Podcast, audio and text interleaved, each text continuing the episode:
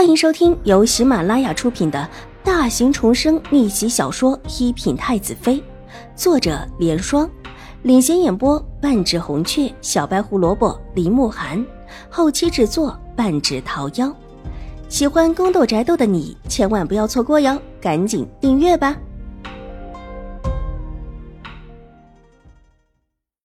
第二百一十五集。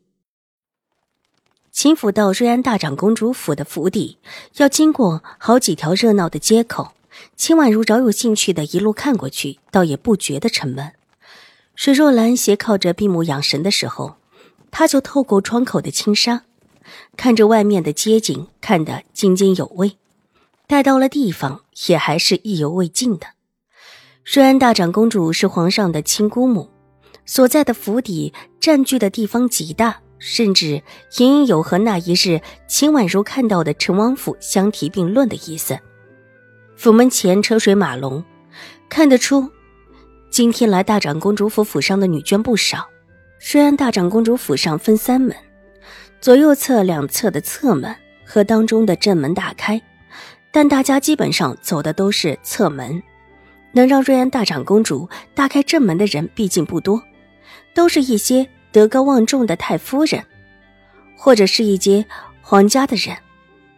秦府的马车随着众人的一溜马车一起进了左侧门，才进门就看到一个婆子笑嘻嘻的从马车之间挤了过来，对着秦府的马车看了看之后，问马车夫道：“可是秦府的马车？”“是我们秦府的。”马车夫放下手中的马鞭，恭敬的道。即便只是一个普通的婆子，那也是瑞安大长公主府的婆子，也不是他一个秦府的马车夫能够得罪的。请跟我过来。我们大长公主啊，早已吩咐过了，请秦二小姐和水夫人往边上过去。婆子笑嘻嘻的道，神情和缓，倒是没有仗着瑞安大长公主府的声势。看起来人挺不错的，这让秦福的马车夫心里稍安。对上这种皇家公主的府邸，一个普通的马车夫还是有一些心慌的。玉洁得了吩咐，欣喜车帘，叫马车夫跟着这位嬷嬷去。婆子带着秦福的马车绕了几个弯之后，来到了一处停车场。这里停着的马车没有几辆，并不是方才那里停得满满的，几乎再停不下车的地方。待得马车停稳。秦婉如和水若兰先后走了下来。婆子原本好奇是什么样的小姐让自家大长公主念念不忘，甚至特意吩咐自己把秦府的马车停到了更好的场地。这会儿看到秦婉如，心里也不由得暗暗赞叹：这位小姐长得真的是出色，笑容清甜，透着几分可爱，倒是一个看着就觉得舒服的小姐。水夫人，秦二小姐，请随奴婢过来。婆子笑着在前面引路，秦婉如扶着水若兰在后面跟着，一路过去，风景极佳。看着眼前的景致，果然算得上是皇家的住所，一景一物无不精致，叫人看了觉得赏心悦目的很。一路走过去，人似乎多了起来，看得出都在往里走。秦婉如和水若兰慢慢的混在人群里，和着一众女眷一起往里而行。婆子依旧站在外面，小心的引着路。而很巧的是，在前面的路口，秦婉如看到了一张熟悉的脸。秦玉茹是随着永康伯夫人一起过来的，路上又遇到几位小姐闺蜜和她的兄弟们，队伍也越发的壮大起来。秦婉如这边也是一边走一边细细查看，除了女眷们，还看到几个英挺的公子。这会儿没有正式宴会，三三两两的在一起说话的人也不少。长街扑闪了一下，看了眼前的情景，哪还不明白这一次不只是宴请女眷，应当也是请了男眷的。听闻瑞安大长公主府现在的主人只有她一个，外面是没有男子照应着男客们的。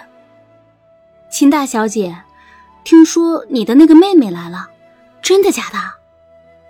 有人问起秦玉茹，之前秦玉茹在京中的时候也认识几位小姐，这会走到一起，大家都好奇。啊，当然是真的，把他留在江州那里也不行，毕竟总得进京。秦玉如含糊道，脸色看起来有一些尴尬。你也太心善了，居然还替他说话。哼，他都干出这种事儿了，切，可不是嘛！江州待不下去了，要进京。难不成京中还有她能嫁的不成？还真的以为京中的尊贵世家子会娶她呢？哼！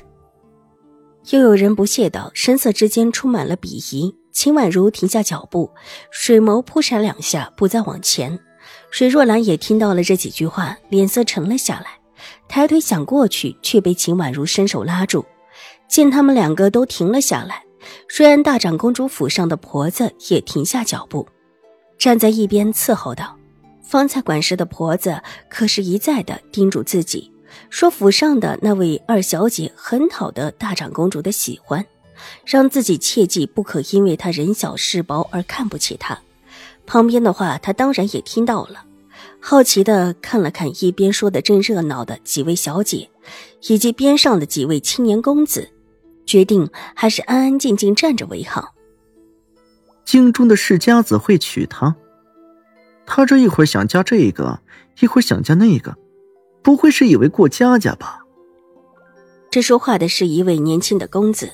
扬了扬眉，不屑的道：“说完，推了推一边的狄言。狄世子，你说是不是这个理？”狄言眼神闪烁了一下，倒是没有接口，只是笑了笑。“哎，狄言，你什么时候这么含蓄了？就算是和你们有亲戚关系，你也不能偏帮着这样的女人吧？这种女人放在京城，可是要被进猪笼的。”边上的人以为狄言顾及两家的亲戚关系，所以不好说的很难听。当下有人调侃：“你们也别说表哥了，表哥什么也不知道。其实我也不知道，只是，只是一些不好的传言罢了。母亲也让我别乱说，我二妹其实也挺好的。”秦玉茹一脸温柔的替秦婉如解释，仿佛真的一心一意的帮着秦婉如似的。说着，脸上似乎还露出了几分焦急的模样，左右张了张。本集播讲完毕，下集更精彩，千万不要错过哟。